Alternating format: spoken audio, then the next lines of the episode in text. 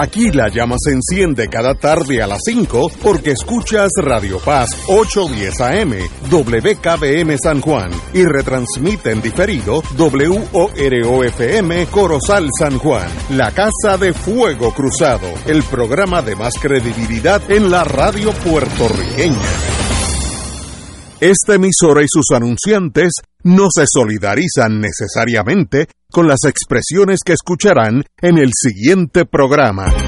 Son las 5 de la tarde, hora de escuchar Fuego Cruzado, el programa de más credibilidad en la radio puertorriqueña, en las voces de Ignacio Rivera y sus panelistas invitados con su discusión política dinámica e incisiva de los acontecimientos más importantes del momento.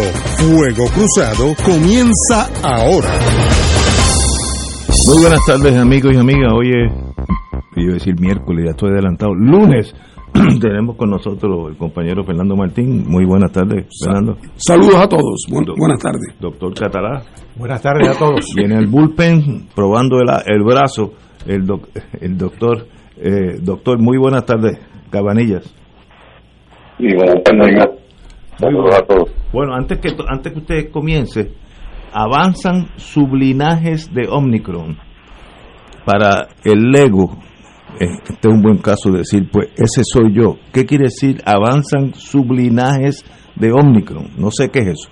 Bueno, linaje es equivalente a una, cepa. Ah, Por ejemplo, la cepa Omicron. O sea, el sublinaje que se está refiriendo es una, es una cepa nueva pero que no es nueva por completo, sino que es una variante de la, la Omicron, que, la hace un poquito diferente. Y lo que se refiere es al linaje BA4 y BA5, eh, que se originaron en Sudáfrica, con mutaciones como de costumbre. Y ese, ese sublinaje 4 y BA4 y BA5 ha resultado ser más, más contagioso todavía que la Omicron que estamos experimentando ahora mismo. Y la mala noticia es que esta cepa BA4 y BA5 eh, acaban de hacer su debut en Puerto Rico. Eh, hace unos días atrás se reportaron los primeros tres casos. Cuando eso pasa, usualmente terminan quedándose con, el mercado, por así decirlo, ¿no? Se eliminan las otras cepas y, y termina siendo la, cepa predominante, que fue lo que pasó con Omicron. Omicron, cuando llegó, como era más contagiosa que la Delta, empezó a proliferar y entonces se quedó por completo con el panorama y ahora pues estamos viendo una subvariante de Omicron que no parece ser necesariamente más agresiva, pero sí es más eh, contagiosa. en cuanto a la agresividad, pues todavía no está claro, eh, porque no hay suficientes datos de Sudáfrica, de donde se originó.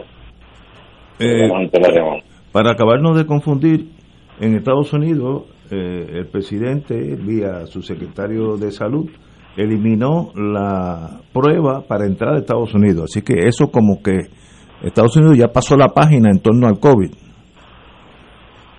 Bueno, yo creo que lo que pasa es que realmente eh, parte de las infecciones que se están, que están ocurriendo en Estados Unidos y en Puerto Rico también son transmisión comunitaria que llamamos. No es que vengan de fuera Ah, veo, interna. En Europa no hay no hay más eh, eh, casos de COVID que lo que hay en Estados Unidos. En Estados Unidos se está pegando, eh, porque se están pegando unos a los otros, pero no porque están llegando Veo. fuera de Estados Unidos, que no me parece una decisión mala. Muy bien, pues diga, díganos usted cómo vamos con esta infección mundial. Muy bien, pues empecemos como de costumbre con, la tasa de positividad, eh, que en la última semana ha estado fluctuando, llegando tan alto como 33.25%, y luego bajando a 32% y ahora bajó a 31.53%. Pero está, realmente todavía está claro que está subiendo, bajando, pero por lo menos no está subiendo consistentemente, pero parece está por ahí flirteando con entre 31 y 32% como, como la tasa de positividad, lo cual es mucho más alta que lo que era hace meses atrás, pero no parece estar subiendo consistentemente, a menos que la, el viernes tenga que decir lo contrario, tenemos que En cuanto a los casos nuevos, el número de casos nuevos ha bajado de un promedio de 2.338 por día la semana pasada a 2.228 por día en esta última semana, lo cual representa un descenso de 5%. Y eso pues se ha mantenido esa tendencia a bajar el número de casos nuevos. Yo pues he estado todo el tiempo debatiendo en la cabeza cómo se puede explicar eh, con una alta tasa de positividad que los casos estén disminuyendo en vez de aumentando. Y se me ocurrió una posible explicación, que la mayor parte de la gente ahora se están haciendo las pruebas caseras y, eso no, no, no se reportan el Departamento de Salud, pero si te van a tratar con anticuerpos monoclonal, tiene que tener una prueba de. Entonces, eh, pues e, eso creo que estimula o fomenta que la gente vaya y se haga prueba de laboratorio.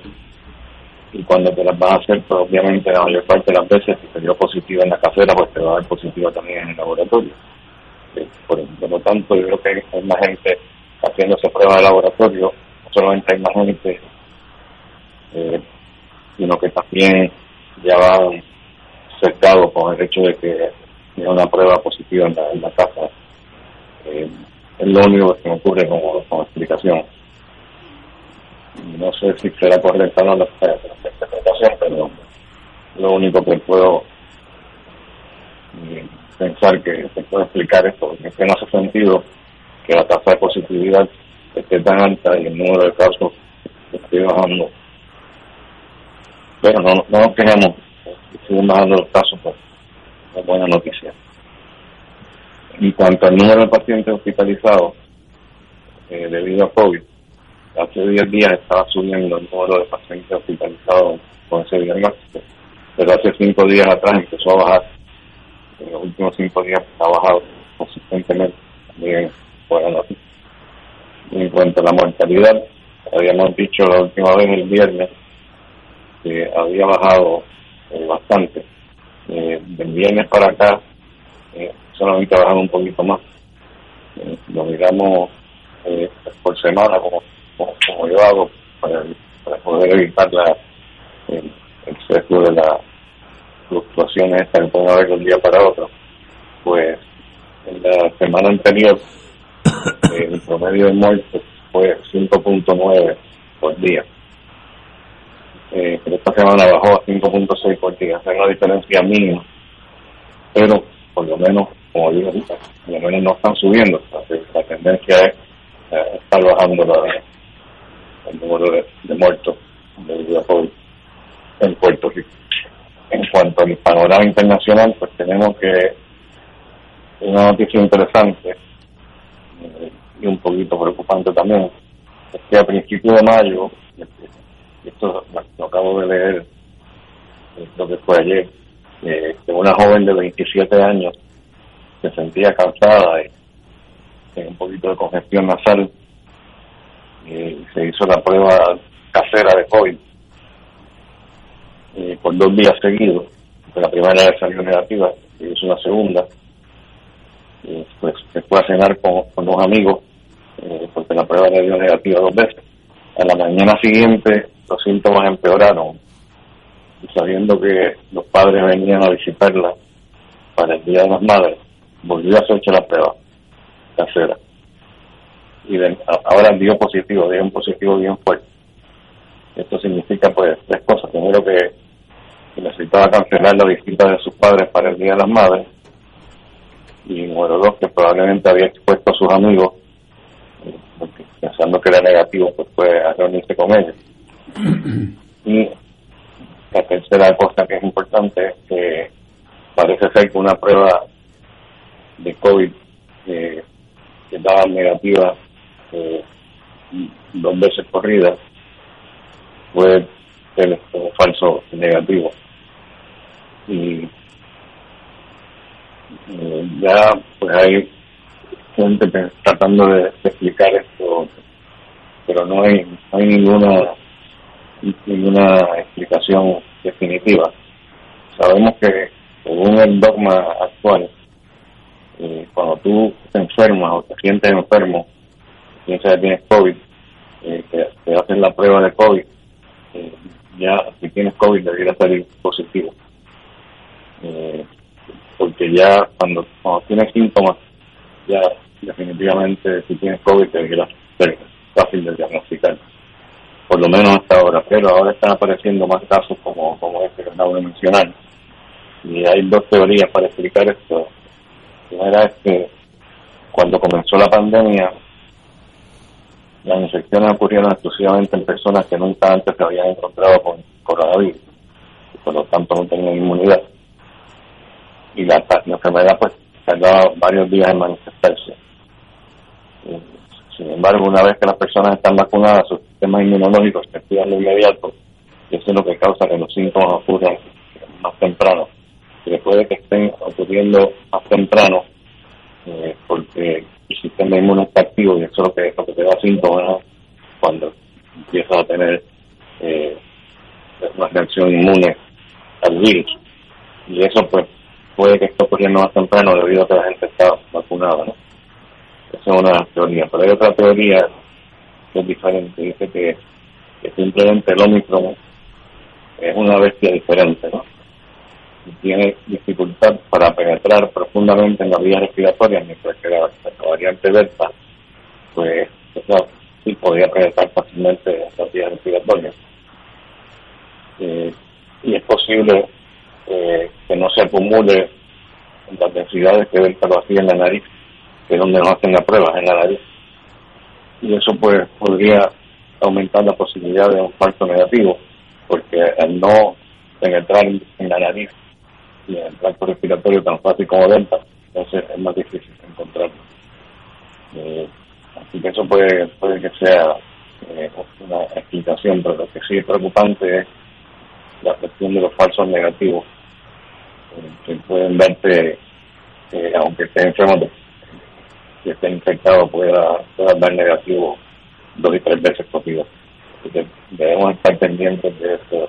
Si alguien se siente realmente enfermo y piensa que puede tener COVID, eh, se, debe, hacer eh, la prueba de PCR si te da negativa la casera, porque la PCR es más sensible eh, que la, prueba casera, solamente tiene ser antígenos, no mide el virus como tal. Y eso es algo para mantenerme. Eso es lo que les quería decir. ¿Está ahí, doctor? Sí. Ah, ok. Eh, Martín. Sí, buenas tardes, Fernando. Mira, dos preguntas eh, que, que, yo no sé si, si el dato existe, pero pregunto número uno, ¿hay alguna manera o algún estimado en Puerto Rico de por cada caso que se reporta de COVID diario, o por cada caso que se reporta, ¿cuántos casos hay que son asintomáticos? Muchos datos no los desconozco, pero deben ser bastantes. La única forma de saber eso es haciendo un estudio que se, que se saca sangre eh, a una muestra representativa de claro, claro. Y si tienen anticuerpos positivos y nunca has tenido el COVID, claro. decir que tuviste una infección asintomática. Eh. Pero no son raras, como en Estados Unidos se sabe que ocurren relativamente alta frecuencia de infecciones asintomáticas pero hay las... que se han hecho la prueba y han dado positivo. Y, por ejemplo, para regresar de Europa cuando lo requerían, pues mucha gente haciendo las pruebas. Yo, es positivo, pero yo no, no, tengo ningún síntoma. No es raro. O sea, la pero la sospecha es que por lo menos en el universo que conocemos, más el de Estados Unidos, que el número de casos asintomáticos es mayor que el caso que los casos donde hay síntomas. No, yo diría que lo contrario. Lo contrario. Pero se dice que había aquel por ciento, pero sé quizá un 20% son asintomáticos, pero estoy especulando. Y, y, la otra pregunta que tengo, eh, ¿hay un número que, que tú conozcas de, en promedio, cuántas pruebas moleculares al día se hacen en Puerto Rico? Sí, eso estoy dando. Eh, eso sí, hay suficientes datos en cuanto a eso. Eh, por ejemplo, en el día por el eh, la, prueba molecular o cualquier prueba. Bueno eh, pensé en las moleculares ah, eh, pensando en que en, en que lo en, en, el tema de los falsos negativos y los y los falsos positivos de la que son más altos en la en la en las caseras pero pero en todo caso la pregunta mía es si estamos hablando de muchos miles o, de, o de un número más reducido.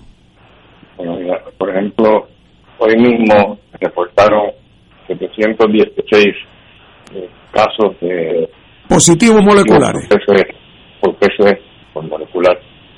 Y asumiendo que, digamos, un 30% dieron positivo, pues sería, vamos a ver cuánto.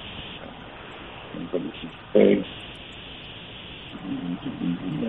serían 2.386 casos, eh, que, o sea, no casos, sino pruebas que se hicieron PCR en, un día, en, un día de ayer.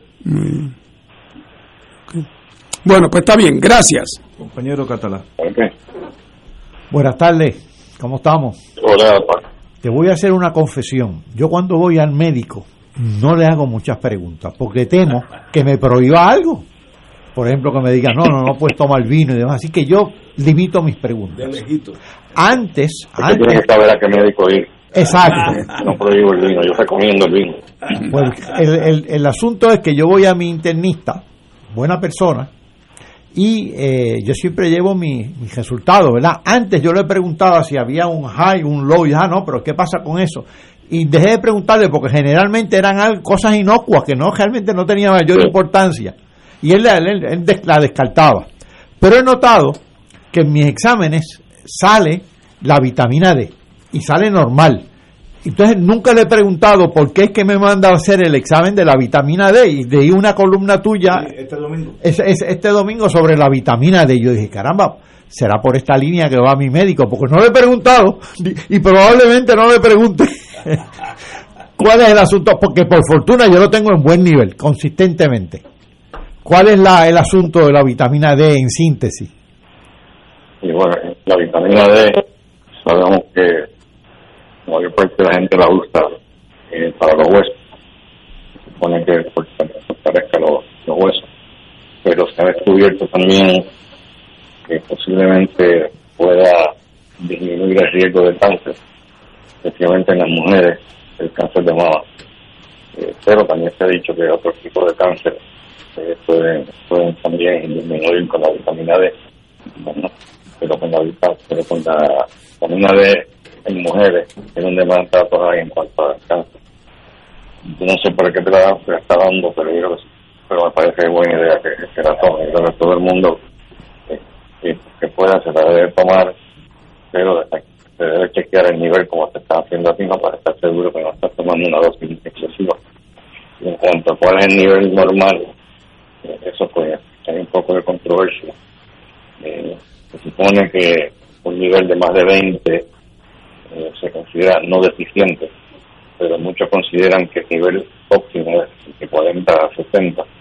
Y hay un estudio, que lo mencioné en la columna, que cuando, cuando, lo, tienes por ahí por 60 el nivel, pues ya eh, sugiere que la disminución de riesgo de cáncer es mucho más alta, es por un 80% de disminución de riesgo Así que es, importante, yo creo que no solamente tenerlo sobre 20, y para mí que es ideal tenerlo por ahí por 40, 60.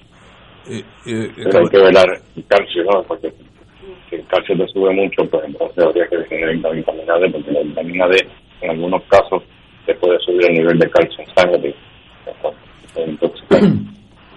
Eh, ¿Y qué, qué dosis debiera, qué pastilla debiera tomar eh, diariamente un, el ciudadano promedio de vitamina D? Pues yo tomo la vitamina D3 La pregunta es buena porque mucha gente no está consciente que la D3 es, la, superior a la vitamina D2. Eh, entonces, eh, no solamente eso, sino que la, dosis eh, debe ser 2.000 unidades diarias para empezar. Okay. Si hay que subirla más, pues se sube más, de acuerdo al nivel en sangre. Pero hay muchos médicos que recetan la vitamina D una vez por semana, dando una dosis mucho más alta que la que se da diariamente. Entonces chequean el nivel, se dan cuenta que el nivel de vitamina D en sangre sube.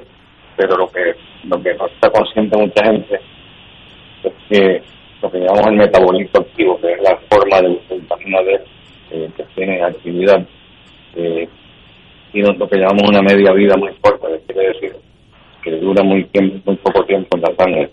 Si tú te tomas la vitamina D, eh, el, efecto de, esa vitamina D te va a durar menos de cuatro horas, pero se, debe tomar diaria, ¿no? Porque cada una vez por semana puedes tener la impresión de que, de que, está bien, que tienes el nivel de vitamina D normal en sangre, pero esa vitamina D que está midiendo en sangre no necesariamente eh, tiene la actividad que ¿no? Eh, son eh, una forma que no tiene efectos, efectos deseables de la vitamina D, por tanto yo creo que se debe tomar diariamente, no cada semana.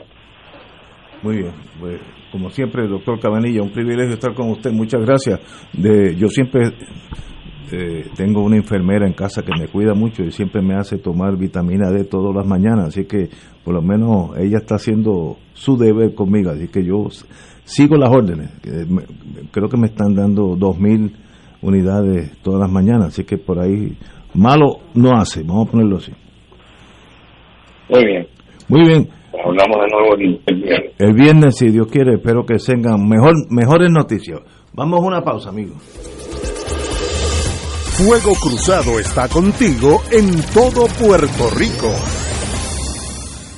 ¿Tienes cáncer de próstata? Si has recibido terapia y el cáncer continúa avanzando, no pierdas la esperanza. Existen nuevas terapias dirigidas y que estimulan el sistema inmunológico para detener el cáncer de próstata. Llama hoy al 787-407-3333. 787-407-3333. Pan Oncology Trials, ofreciendo terapias de tratamiento con la ciencia más avanzada para combatir el cáncer.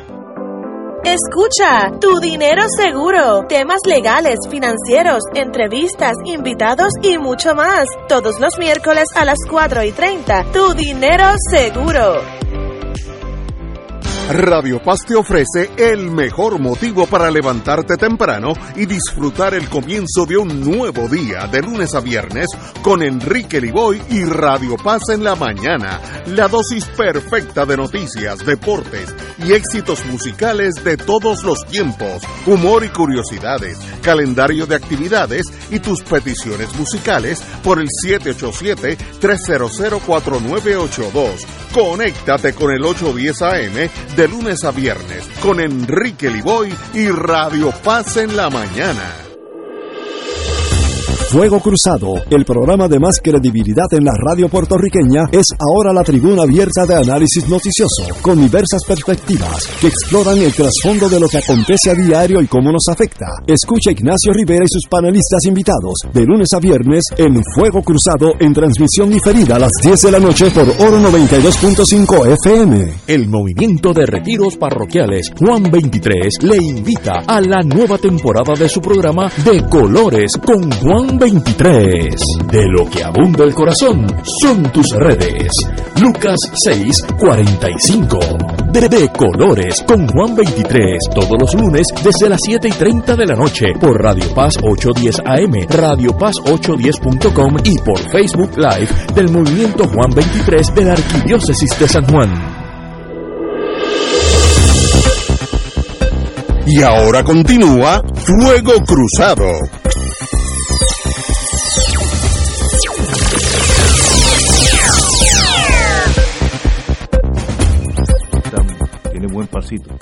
Amigos y amigas, las arcas municipales, tenemos problemas con algunos de los municipios eh, y eh, los la Federación de Alcaldes y la Asociación de Alcaldes, los dos bandos, tienen previsto reunirse hoy con la Junta, con la Junta de Control Fiscal, eh, en un intento por obtener una moratoria de dos años en la eliminación del fondo de equiparación.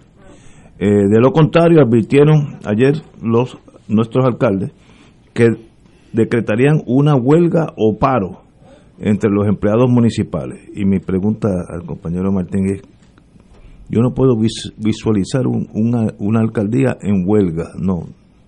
¿Cómo se hace eso? Bueno, bendito, desgraciadamente eso es una especie de lamento borincano, un lamento borincano de los alcaldes, porque no les quiero quitar la razón que puedan tener en el fondo, pero la realidad del caso es que desde el año 2017 les anunciaron que el fondo de equiparación iba a tener cinco años de vida y que al final de los cinco años se iba a acabar. ¿Y qué, es el fondo? De el fondo de equiparación es, es una fórmula que eh, trata de asegurar que los municipios más pobres, que tienen menos ingresos, les toque de, el fondo, de lo que recoge el CRIM una cantidad que subsidia a los más pobres. Te doy un ejemplo bueno, pues en Bayamón, eh, lo que le toca del lo que le toca del del, uh, del IBU al municipio de Bayamón que está lleno de grandes cadenas de, de, malls y de centros comerciales bueno pero y, el de comerío bueno es que el de comerío donde viene a comprar es a Bayamón.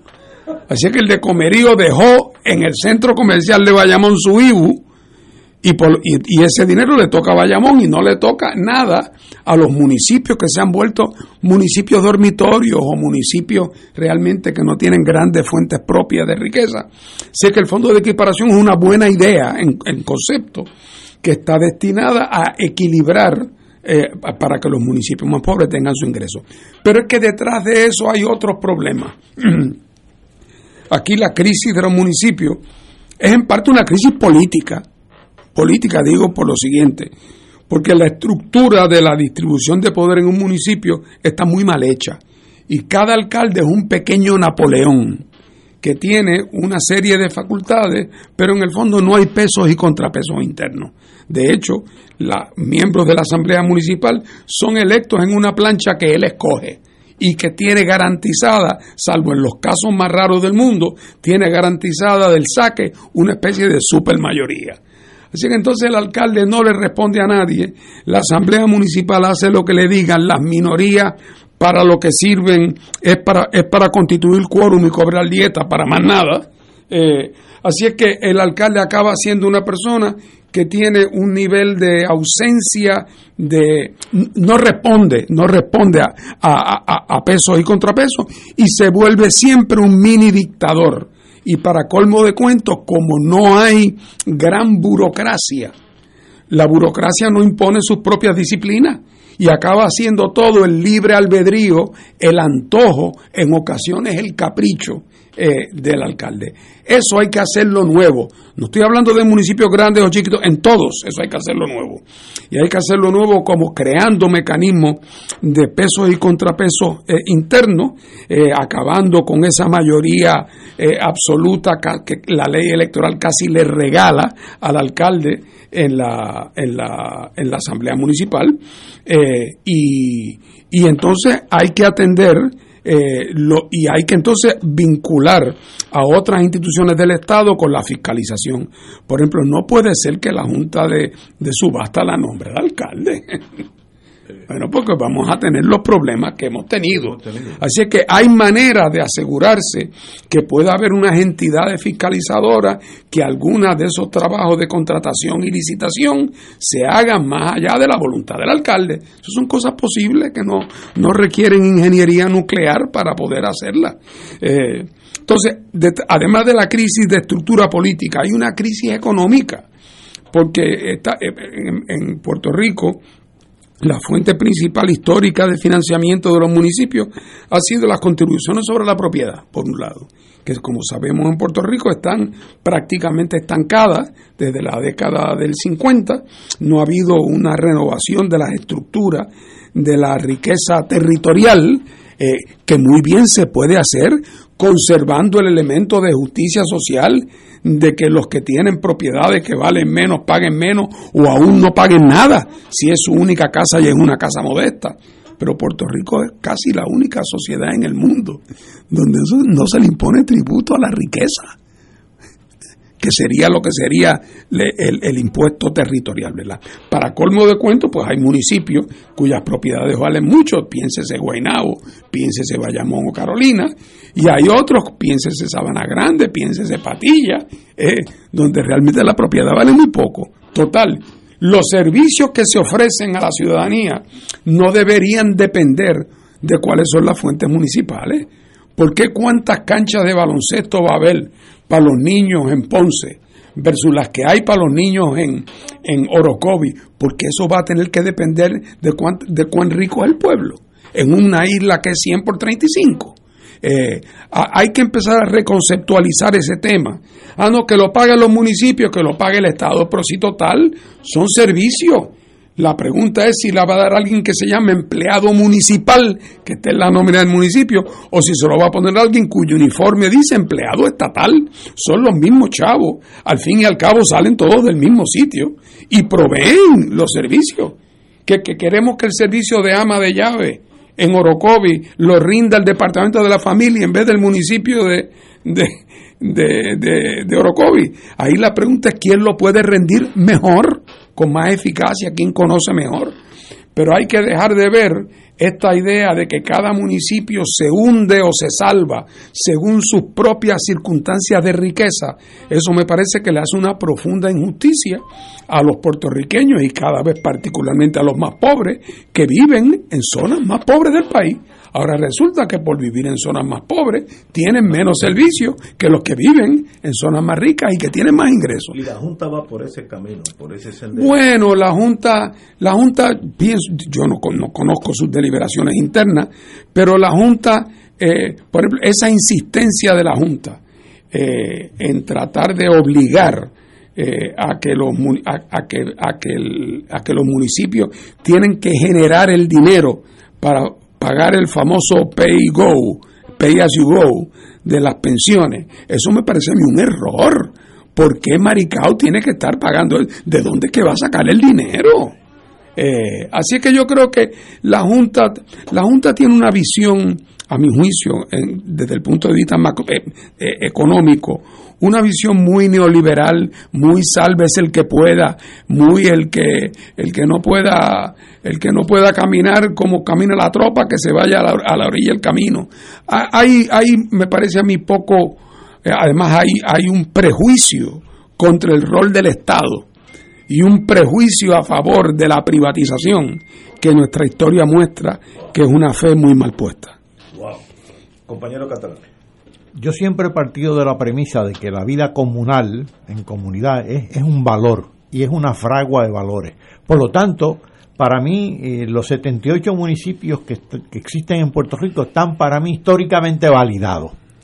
Eh, y por eso el, fondo de equiparación, como principio, me gusta porque es un, eh, es un mecanismo redistributivo para darle vida a, a esos 78 municipios, sobre todo a los que son más pobres de parte de los que son más ricos. Y en, eso coincido con la apreciación que tiene eh, Fernando. Ahora bien, el aparato administrativo, desde el CRIM hasta los municipios, ha sido eh, eh, defectuoso.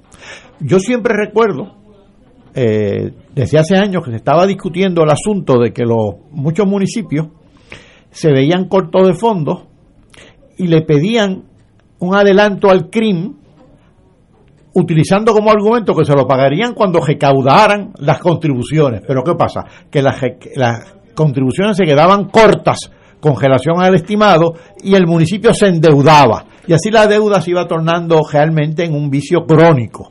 Con la ley de municipios autónomos, muchos municipios eh, ganaron capacidad de, emisión de bonos y demás, deuda municipal. No nos olvidemos que parte de la deuda de que se está hablando es municipal. Eh, el, gran problema. Así que eh, administrativamente las cosas no se pueden dejar como están. Eso no significa la inexistencia de los municipios que yo considero que son un valor, un valor cultural, un valor de vida comunal. Ahora, ¿cómo administrar eso? Hay que hacer cambios en el CRIM, hay que hacer cambios en los municipios sin lugar a duda.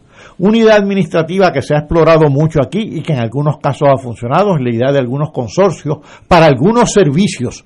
Eso puede servir en algunos casos, en otros no. Hay que ver eso tiene que ser caso por caso. No podemos eh, convertir la palabra consorcio en una especie de mantra que todo lo resuelve porque no es así.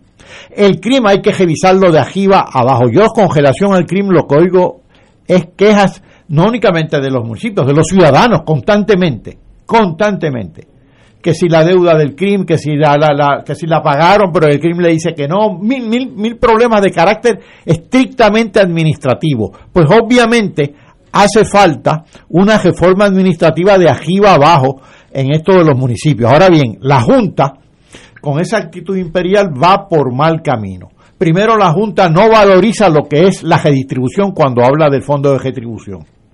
Y segundo, congelación a los, al pago de los, de los planes de, pensiones y de los servicios de salud, ahí sí que se necesita una visión universal, porque eso no es viable si, si, funciona en pequeña escala, municipios o no municipios, es viable de manera universal. Por eso yo siempre he postulado, como por cierto lo ha postulado el PIB, el, Plan Universal de Salud.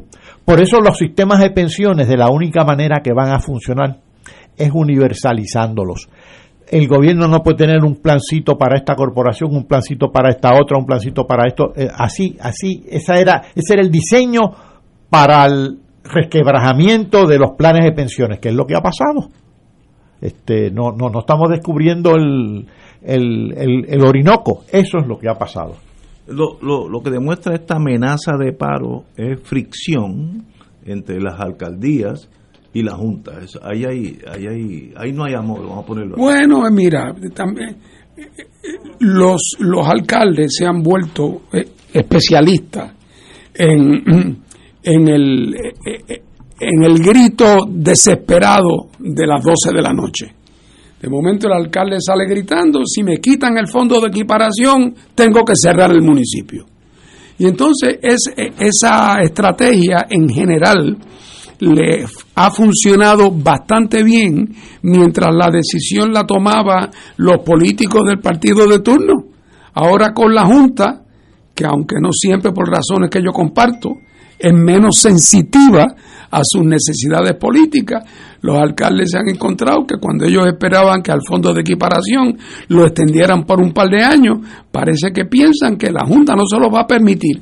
Y ahora entonces están apretando el botón del pánico porque no se prepararon. Y porque prepararse hubiera significado tomar otro rumbo y hacer unos planteamientos a tiempo, no meramente de cuál es la alternativa al fondo de equiparación, porque podría, podría haberse buscado otra alternativa, sino otra vez, como dije al principio, no meramente una reforma de fuentes de ingresos, sino también una reforma política, porque la solución de los napoleoncitos no es convertirlos en napoleoncitos ricos. porque eso lo que va a hacer es multiplicar la dimensión de arbitrariedad eh, y la dimensión de, de, falta de uniformidad y de falta de, de, madurez administrativa en los tribunales, digo en los municipios, porque eso no pueden correr como negocio de familia, que es como muchos corren. Bueno, señores, tenemos que ir a una pausa y regresamos con Fuego Cruzado. Fuego Cruzado está contigo en todo Puerto Rico. Todos los jueves Radio Paz y la Administración del Seguro Social te ofrecen un espacio informativo para orientarte y aclarar todas tus dudas sobre los derechos, requisitos y obligaciones para poder disfrutar de sus beneficios. Plantea tus preguntas por el 787-349-82 y conoce antes que nadie los detalles concernientes a cambios y nuevas regulaciones escuchando todo sobre seguro Seguro Social con Víctor Rodríguez. Los jueves a las 11 de la mañana por Radio Paz, 810 AM. En Oro 92.5 FM, Radio Paz 810 y el Canal 13 estamos trabajando a tono con la emergencia que en estos momentos está viviendo Puerto Rico. Estamos ofreciendo nuestros servicios al máximo con el personal disponible según nos permitan las circunstancias. Si tiene un mensaje para ofrecer a sus asociados, clientes o personal, solo tiene que llamar al 787-552-0825 y nuestros empleados le comunicarán al personal de ventas para atender su necesidad. A nuestros clientes estén en comunicación con su ejecutivo o ejecutiva de ventas que continúan ofreciendo sus servicios como de costumbre. 787-552-0825. De todo un poco, con Manolo Almeida, el más ameno en tus mañanas por Radio Paz 810 AM, de martes a viernes a las 9 de la mañana. Notas positivas, salud, ambiente, negocios y entretenimiento. De todo un poco, martes a viernes por Radio Paz. ¡Estamos vivos! Buenos días familia. Es la casa a la que siempre puedes llegar sin invitación. A las 10 de la mañana, Judith Felicia es tu anfitriona para conversar sobre medicina, psiquiatría de niños y adolescentes, artes, derecho, valores y fe. Todos los días por Radio Paz 810 AM. Buenos días familia. Donde una conversación parece demasiado corta. Buenos días familia. De lunes a viernes por Radio Paz 810 AM. 2.6 millones de autos en Puerto Rico. Algunos de ellos con desperfectos. Autocontrol. Tu carro. Tu mundo. Tu mundo. Tu mundo. Ahora, de 12 del mediodía a 3 de la tarde. Por Radio Paz 810 AM y Radio Paz 810.com. Ser rotario es dar de sí, con amplitud, sin anhelo de recompensa del cielo, antes de pensar en sí. Mensaje del Club Rotario de Río Piedras. Y ahora continúa Fuego Cruzado.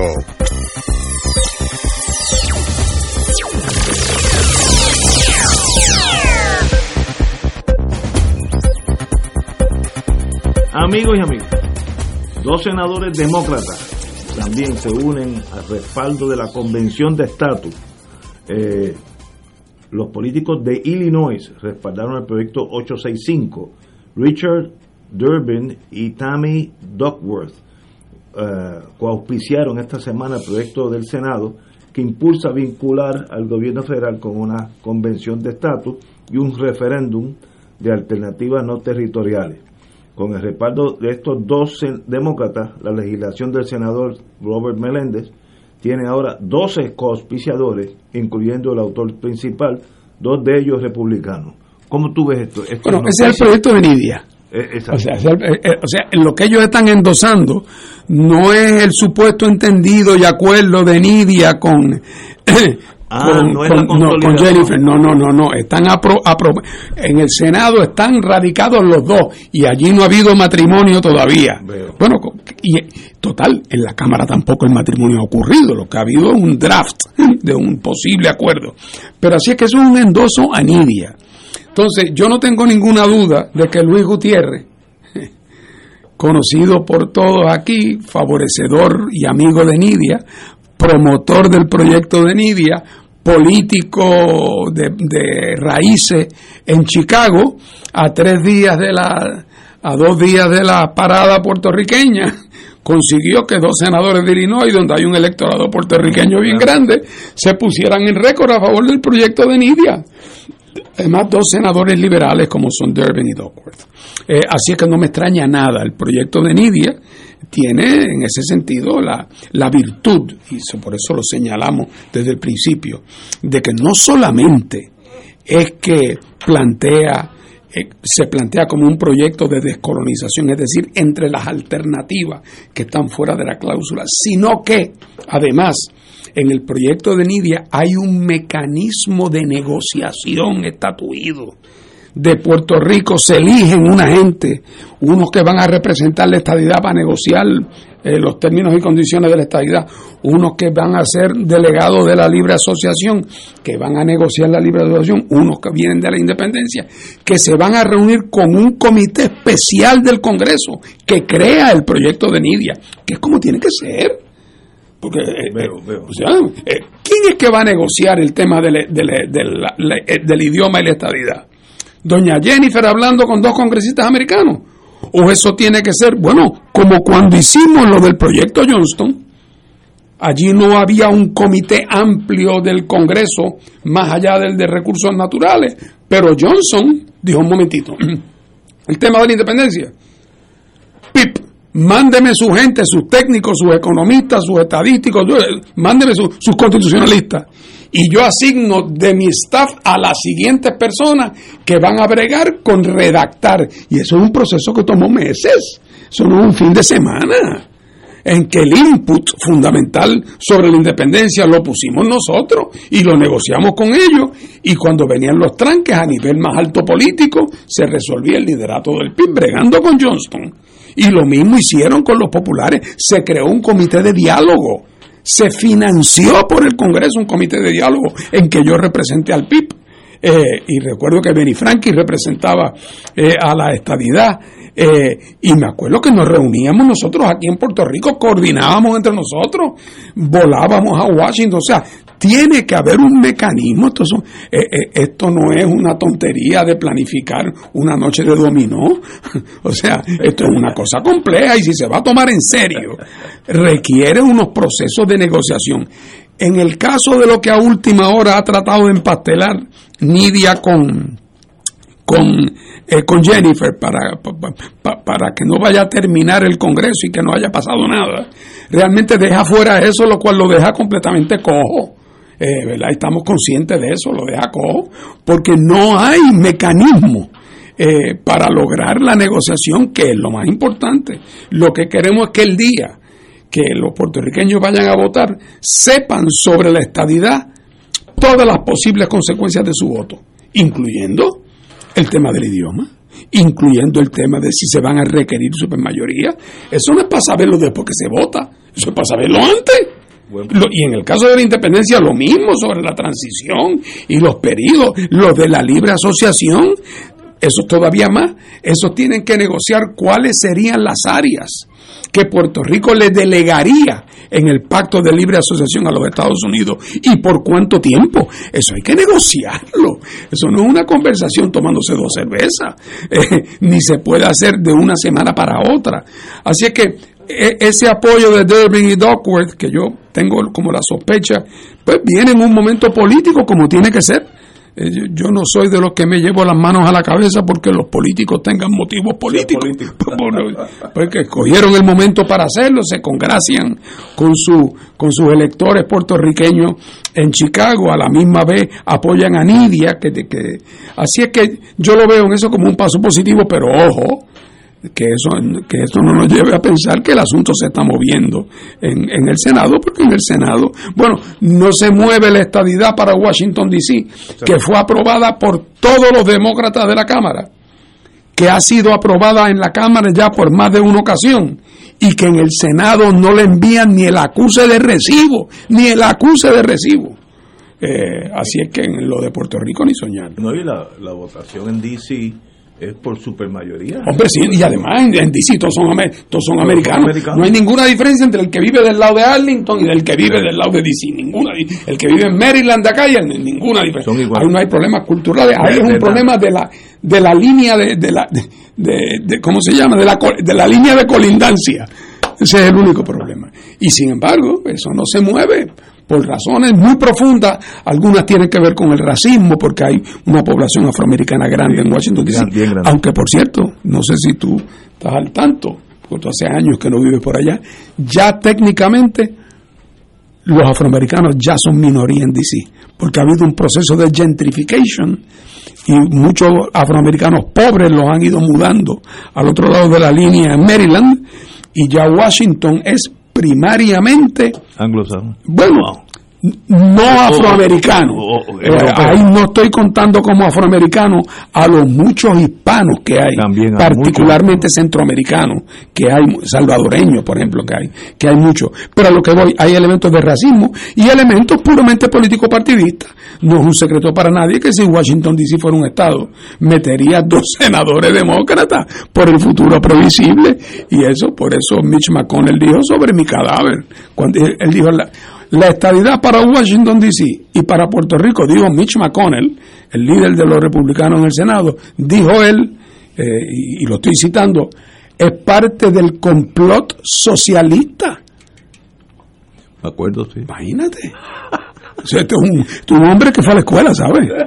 Eh, eh, dice que, y lo dice con la mayor tranquilidad, parte del complot socialista. ¿Dónde se urdió y quiénes lo urdieron? Él no entra en esos detalles, pero no dice, no la estadía para DC y la estadía para Puerto Rico es parte del complot eh, socialista. Y en torno a lo que esta legislación fuese vinculante el resultado, ¿qué tú opinas de eso? Sí, ponte como senador norteamericano o, representante. Bueno, eh, vinculante. Si vinculante quiere decir que 51% votan por la estadidad y 49% de la independencia, según el proyecto de Jennifer, eh, en, un año viene la proclama. O sea, o sea, pues eso eh, eh, eso es una cosa absurda. Eso no va a pasar. Bueno, eh, además en Estados Unidos el proceso siempre ha sido distinto. Primero hay un Enabling Act. Entonces en el Enabling Act yo te digo las cosas que tienes que hacer para que yo considere admitirte. Tú tienes que ir a hacerla poner la capital en tal sitio, enseñar en, en inglés en la escuela y cuando ya lleven eso un tiempito, ah, las finanzas públicas, cuando allá yo me, me convenza de que tú has cumplido las condiciones del Enabling Act, entonces yo apruebo el acta de admisión. Oye, pero los estadistas puertorriqueños, eh, oye, la imprudencia no tiene límite. Eso es un Admissions Act sin Enabling Act. Así es que realmente, ¿eso para qué? Para querer cumplir con los electores de acá, bendito, la demagogia. Pero la realidad del caso es que si se pretende que sea autoejecutable, sin más, pues naturalmente el resultado es que nadie le va a votar a favor. Y por lo tanto hunden el vehículo. Y al hundir en el vehículo, los independentistas y libres asociacionistas nos hundimos también. Porque entonces resulta que por insistir en lo de la estadidad, tienen de rehén a, a las otras alternativas. La solución a eso es sentarse a explorar cada alternativa, incluyendo la de la estadidad. Ah, que en esa exploración quizás los Estados Unidos, la, legislatura, Congreso, llega a la conclusión de que pensándolo bien, no creemos que sería prudente incluir la estadidad porque no hay condiciones para concederla. Ah, bueno, si así decide, así decide. Pero lo que no podemos hacer es que para es que para no enfrentarse con ese tema sigan dándole de largas y de largas y de largas al asunto y mientras tanto la colonia continúa y Puerto Rico sigue con el agua al cuello y la marea subiendo. Eso no puede ser. Yo eh, me pongo en la posición de un senador norteamericano o un representante y eso que sea obligatorio, sencillamente yo no lo voy a aceptar como americano. Yo decido a la larga, vía el Enabling Act o vía las negociaciones con Puerto Rico, pero el, último, el, acta de, el acta de admisión es la, es la última decisión y esa la toma el Congreso. Y el Congreso la tome cuando entienda que está listo. Y, eso y si eso ha sido así en el caso de los otros territorios, imagínate en uno. Es más, vamos, vamos a decirlo bien claro, eh, eh, Ignacio. Puerto Rico es un territorio no incorporado. Y eso lo dijo no solamente en los primeros casos insulares, lo aclaró el juez presidente Taft en la decisión de Balzac en 1922. O sea, hace 100 años Balzac dijo, mire, ojo, le estamos extendiendo la ciudadanía, pero eso es a los individuos. El cuerpo político no lo estamos incorporando. Oye, perdóname, y para que no, no, no se queje nadie, ¿y por qué no lo estamos incorporando? Porque eso sería ponerlos en el camino a la estadidad, cosa que no vamos a hacer con un país cuya cultura, tradiciones e idiomas son distintos. pero, es que lo dijo Taft que por cierto había sido además presidente de Estados Unidos y gobernador de Filipinas.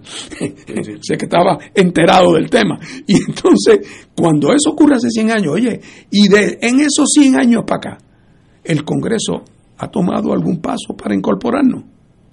Ninguno. O O sea, dijo en el 1922, no los estamos incorporando porque eso es otro país. Y han tenido 100 años para cambiar de opinión y no lo han hecho. Seguimos no incorporados. Pues, ¿qué es lo que la gente, qué, qué es la parte de esto que yo que la gente no entiende? Está bastante claro. Entonces, venir ahora a estas alturas a pretender un proyecto de votación donde la alternativa de la estabilidad es una ratonera de cantazo, pues naturalmente, porque cualquier congresista le va a dar la espalda. ¿Y no será eso un poison pill a propósito por los jugadores locales para no tocar ese, ese elefante? Pudiera ser. Porque es tan obvio que eso no va a ser aceptado que cuando digo, yo presumo que la gente no es demente, eh, en inteligencia siempre, siempre se presume que el otro es igual inteligente o más. Así que si estamos bregando con gente inteligente, lo pusieron ahí a propósito. no se puede descartar porque... Para que, para que se muera en el, en, el ambiente y continúe. Como es la famosa frase, lo que se ve no se pregunta. sí, ahí, Vamos a una pausa, amigos. Ah, nos quedan seis minutos. Muy bien, compañero catalán. Tú dices que si está diseñado para fracasar, sí, sí, pues entonces... Ahí hay un poison pill. Eh, y, lo que me preocupa es que no sea por ignorancia, sino a propósito. Estoy partiendo de la premisa que son ¿Tú crees que, Jennifer, que lleva ocho años en el Congreso, y que tuvo ocho... Eh, ellos eh, eh, ay, bendito. Compañero catalán. Hay un principio muy sencillo. El caballo no se tira delante del cajo. O más bien, el cajo no se, no se tira delante de los caballos, el caballo es para que ale el cajo. En esta discusión de estos, la discusión en torno a estos proyectos ha sido de pobre a inexistente. Eh, cuando digo discusión es trabajo previo de verdad. La negociación que hubo, o, el diálogo, que más bien que hubo del 89 al 91, pues aquello fue trabajo previo. Sobre todo en el caso de la independencia y la libre asociación. Estamos hablando de trabajo previo con, técnico, congelación a la moneda, tratados comerciales, a la, al sistema financiero. Y ese trabajo se hizo, se hizo, concreto. Ahora no se ha hecho. ¿Cómo vamos a poner al pueblo de Puerto Rico a decidir sobre la estabilidad, la independencia y la libre asociación, sobre todo, o cualquier otra alternativa que se le pudiera ocurrir a alguien, sin ese trabajo previo? Eso es como, como, como votar en el aire. Por eso el proyecto de, Nidia Velázquez sí tiene sentido, porque presume crear los mecanismos para realizar ese trabajo. En el proyecto de consenso no hay mecanismo alguno realmente, porque se está tomando la decisión antes de. Eso no tiene, no tiene sentido, eso es tirar el, cajo delante de los caballos. Eh, es, realmente, si uno lo piensa bien, es absurdo. El cambio de estatus como dice alguna gente por ahí, no es un salto en el vacío, pues claro que no. No es una utopía inalcanzable, tampoco es una revolución vacía, es un proceso, un proceso que requiere mucho, mucho, mucho trabajo. Recuerdo que en el trabajo del 89-91 estaba hasta definido lo que iba a pasar con los seguros, con los sistemas de seguros existentes en Puerto Rico, sobre todo en el, en el, en el sector financiero. Pues mire, ese trabajo hay que hacerlo hay que hacerlo ahora, 30 años después. Eh, lo, bueno que tienen estos proyectos, independientemente de si se aprueban o no, que no se van a aprobar, pero es que sirven de bisagras para ir abriendo la puerta, porque la puerta estaba bastante cejada. Esas bisagras son una manera de bisagras para abrir la puerta, para entonces crear los mecanismos para hacer ese trabajo previo que se traduzca en entonces un proceso de decidir con las cartas sobre la mesa, no con las cartas escondidas. Wow. Señores, que Nada que habrá falsos positivos en este proceso también. Ahora, lo patético de todo este análisis es que veo que la nada va a continuar. Ah, claro. Entonces vamos a seguir por ahí, por ese un túnel donde no hay salida, pero el túnel es bien largo. Pero, pero te voy a explicar por qué. Porque tú, tú Primero dijiste hace un momento con toda razón que si esa píldora venenosa no sería realmente diseñada, ¿ah? diseñada para que asegurarse que la, que la sangre no llegue al río. ¿ah? Y cuando el caso, cuando mañana te anuncian que el caso ha quedado pospuesto indefinidamente, bueno, pues no ganaste tu caso, pero no lo has perdido tampoco, porque lo que han decidido es que por el momento no van a verlo. Y tú dices, bueno, pues quizás el poison pill tiene como propósito crear la ilusión de que se va uno moviendo, pero que todavía las condiciones no están, no, no están listas. pero es que lo de los, los colonialistas están en la misma. Por eso, por lo que tú dices, porque el colonialista dice, mientras no haya cambio, se queda lo que hay. Y como ellos quieren lo que hay, no deja de ser la estrategia de... Si la estrategia de los populares es que no pase nada, y la estrategia del PNP es que no le pongan el microscopio encima a la negociación sobre la estadidad, ambos se convierten en socios del inmovilismo real. Por eso yo he dicho y repito que ningún gobernador popular o ningún gobernador PNP tiene incentivo político para ser el líder que le requiera y emplace al gobierno de Washington a descolonizar a Puerto Rico. Porque en el fondo, ninguno de los dos tiene en el corto y mediano plazo nada que ganar. Los populares porque no tienen planteamiento que hacer. Y los PNP porque el planteamiento que tienen que hacer es uno que los llevaría al patíbulo. Así que por lo tanto, lo importante es dar la impresión que están dispuestos a hacer y buscar una excusa que siempre es echarle la culpa a una de las otras partes para que en efecto no pase nada. En ese sentido, el PNP y el Partido Popular, según pasa el tiempo, se van volviendo como gemelitos separados al nacer. Que cada vez entonces te empiezas a dar cuenta lo mucho que se parecen uno y el otro. Wow. Señores, son las 6 de la tarde, vamos a una pausa y regresamos con Fuego Cruzado. Fuego Cruzado está contigo en todo Puerto Rico. Aquí la llama se enciende cada tarde a las 5 porque escuchas Radio Paz 810 AM, WKBM San Juan y retransmite en diferido WOROFM Corozal San Juan, la Casa de Fuego Cruzado, el programa de más credibilidad en la radio puertorriqueña.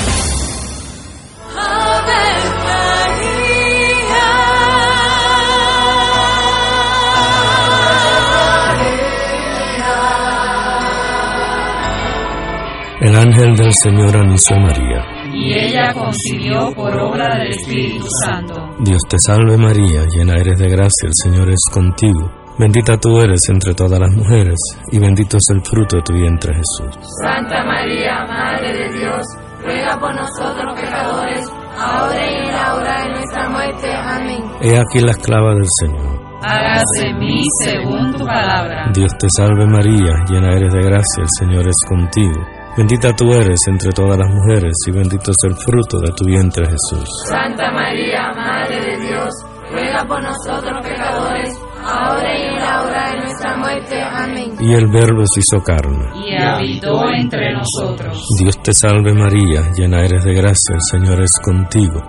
Bendita tú eres entre todas las mujeres, y bendito es el fruto de tu vientre Jesús. Santa María, Madre de Dios, ruega por nosotros pecadores, ahora y en la hora de nuestra muerte. Amén. Ruega por nosotros, Santa Madre de Dios. Para que seamos dignos de alcanzar las promesas de nuestro Señor Jesucristo. Oremos. Derrama, Señor, tu gracia sobre nosotros, que por el anuncio del ángel hemos conocido la encarnación de tu Hijo, para que lleguemos por su pasión y su cruz a la gloria de la resurrección por Jesucristo nuestro Señor. Amén. Gloria al Padre, al Hijo y al Espíritu Santo. Como era en un principio, ahora y siempre, por los siglos de los siglos. Amén.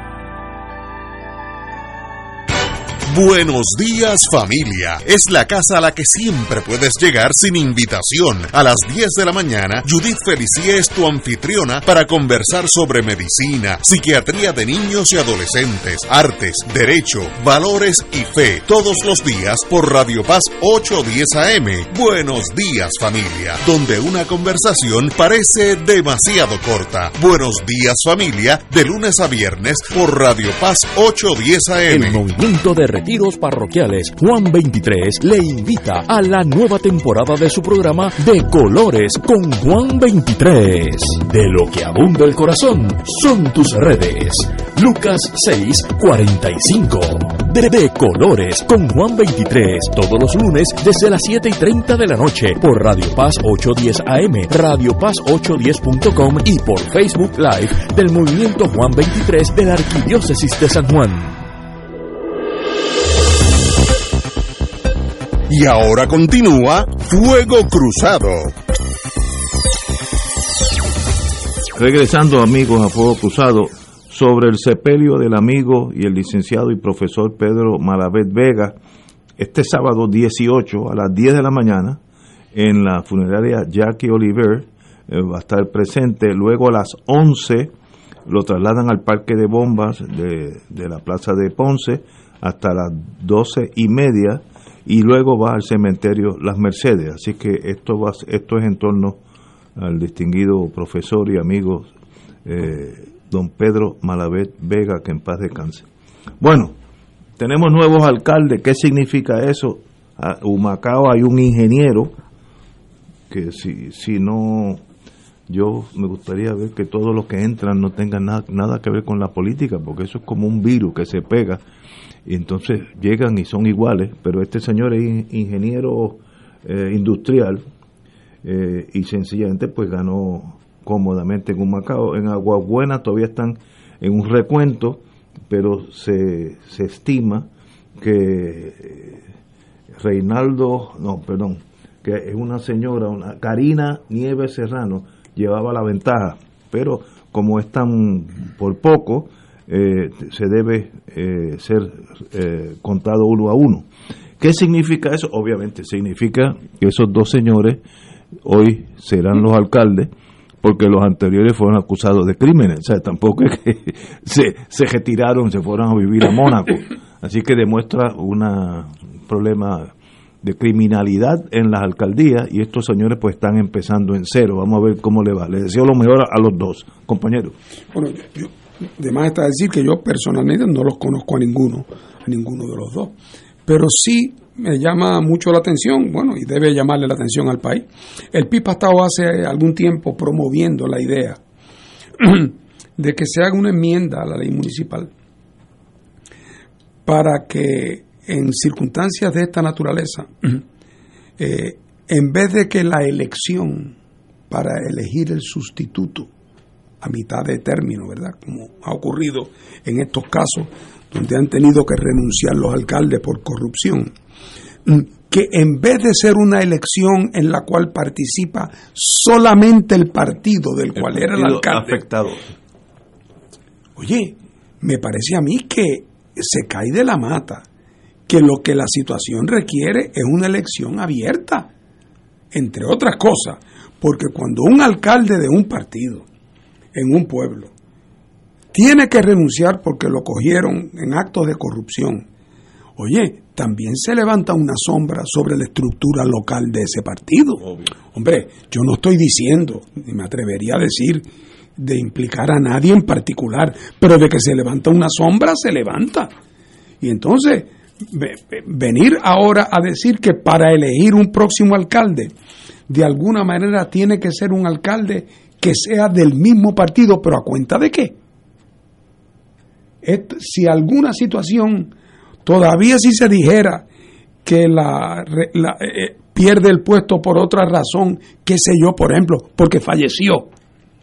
Bueno, pues ahí el caso es menos dramático, pero me parece a mí que en todos los casos la lógica dice que hay, debe abrirse para que el pueblo de Agua Buena o de, o de Humacao, el que sea, tenga la oportunidad cada partido de lanzar su candidato.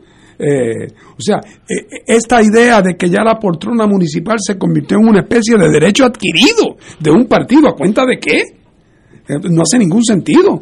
Va a tener que haber una elección ese día. O sea que no es que nos vamos a economizar nada, va a tener que haber una elección. ¿Cuál es la objeción a que haya competencia y que cada partido postule su, su candidato? Eh, y este es un perfecto ejemplo del sistema malo que tenemos en Puerto Rico, donde en Aguabuena, que tienen el lío que han tenido con alcaldes corruptos, el que hay, el que había, entonces ahora tienen que escoger del, del partido del corrupto eh, a un candidato, incluyendo, en algunos casos, a candidatos internos que, que habían trabajado en el municipio antes. Otra vez, soy incapaz de señalar a nadie, no estoy hablando de eso, pero hombre, no hay que ser tampoco eh, eh, demasiado inteligente para uno darse cuenta que en las circunstancias particularmente donde la renuncia es porque ha habido señalamientos de corrupción o donde ha habido declaración de culpabilidad por corrupción, que la elección hay que abrirla para que el país, para que el pueblo tenga la oportunidad más amplia posible de ir a buscar y más allá del partido que acaba de caer en la, en la desgracia. Mientras, no quiero sonar pesimista, mientras los dos partidos grandes estén ahí, no hay posibilidad de selección. por, eso la por, eso la propuesta del PIB no ha llegado a primera base. Pero es un, es un perfecto ejemplo de, la, de las actitudes del PNP y del Partido Popular, bueno, ya las vemos también con la nueva ley electoral, sobre lo cual en el fondo también se han puesto de acuerdo para permanecer en control. O sea, ya te digo, es que no aprenden. Y entonces, bueno, como no aprenden, pues pagarán las consecuencias de no aprender. Doctor. La verdad es que esa propuesta que ha citado eh, Fernando es eh, intelectualmente irrefutable. Eso está sellado al vacío tanto que se llenan la boca hablando de democracia y cuando tienen la, la oportunidad, las mezquinas oportunidades que tenemos en Puerto Rico de practicarla, se niegan a practicarla. Pero para colmo de males, Ignacio, mira si esto está mal, que el, en Aguas Buenas está habiendo recuento y ya hay un problema. ¿Y cuál es el problema? Precisamente por esa falta de participación. Los que perdieron, que fueron varios, porque había varios candidatos, sí. están alegando que la que está de puntera en este momento y que todo parece indicar que en el recuento va a prevalecer, fue favorecida por el gobernador Pierluisi y por la maquinaria del partido. Así que ya está empezando, independientemente de sus méritos o falta de ellos, yo no la conozco, pero ya está empezando eh, con mal pie debido a esa controversia y debido entonces, la raíz del problema es debido a la falta de apertura a la participación democrática de todos. Al convertirla en una estrecha primaria partidista, eh, de, desmerecen de eh, congelación a la participación democrática y, y, crean controversias como esta que ya está naciendo en Aguas Buenas, lesivas al que vaya a ser alcalde. uno pensaría, Paco, que cuando un alcalde renuncia porque se declara culpable de corrupción, que en el municipio debe haber un ambiente de querer limpiar la casa. Claro. Y entonces resulta que te limitan al círculo para todos los propósitos prácticos, al mismo círculo de donde provino y donde medraba la persona que se declaró culpable. Ya está la controversia planteada en, en, los propios municipios. Innecesariamente. Así es. Pero le, auguro cero posibilidad de legislación, que es muy lógica y muy democrática, porque no le conviene a los dos elefantes que venga un elefante y se meta en el medio, ¿no? Es, así de básico es esto. Ahora esos elefantes están bastante sí, no, no, se le han caído los, los, se le han caído, sí, están lentos. Eh, Lo que le quede grasa. eh, pero yo me acuerdo hace unos años cuando empezó a venir la idea de un, si, el margen de ganancia de victoria de un gobernador no era X, que hubiera una segunda ronda. Y un amigo de PNP, de esos que están en la política, eh, me dice, eso es imposible que lo hagamos, porque hay más en común entre los populares, los independentistas, los anárquicos, los comunistas, etcétera, que con el PNP que está solo. Entonces, si hay un segundo, una segundo round, nosotros siempre vamos a perder. Yo no sé si eso es posible, ¿sabes? pero la lógica me la dijo así en estas palabras. No, eso es imposible para el PNP, porque nosotros estamos solos contra todo el mundo. Este, que no sé si eso también es verdad, pero eso fue, me acuerdo que esto fue hace como 10 o 15 años. Todavía eso está pendiente y no va a pasar también. Wow. Bueno, pero cuando tú te pones a pensar, Ignacio, hablando ahora de democracia y modelos de gobernanza, cógete nuestro, la ausencia de proporcionalidad en nuestro sistema legislativo. O sea, ¿cómo es posible que el Partido Popular, que sacó treinta y pico por ciento de los votos, vaya a tener mayoría en la Cámara de Representantes? Aquí lo normal en Puerto Rico es que un partido que tiene 42% de los votos tiene 60% de los legisladores. ¿Qué sentido hace eso?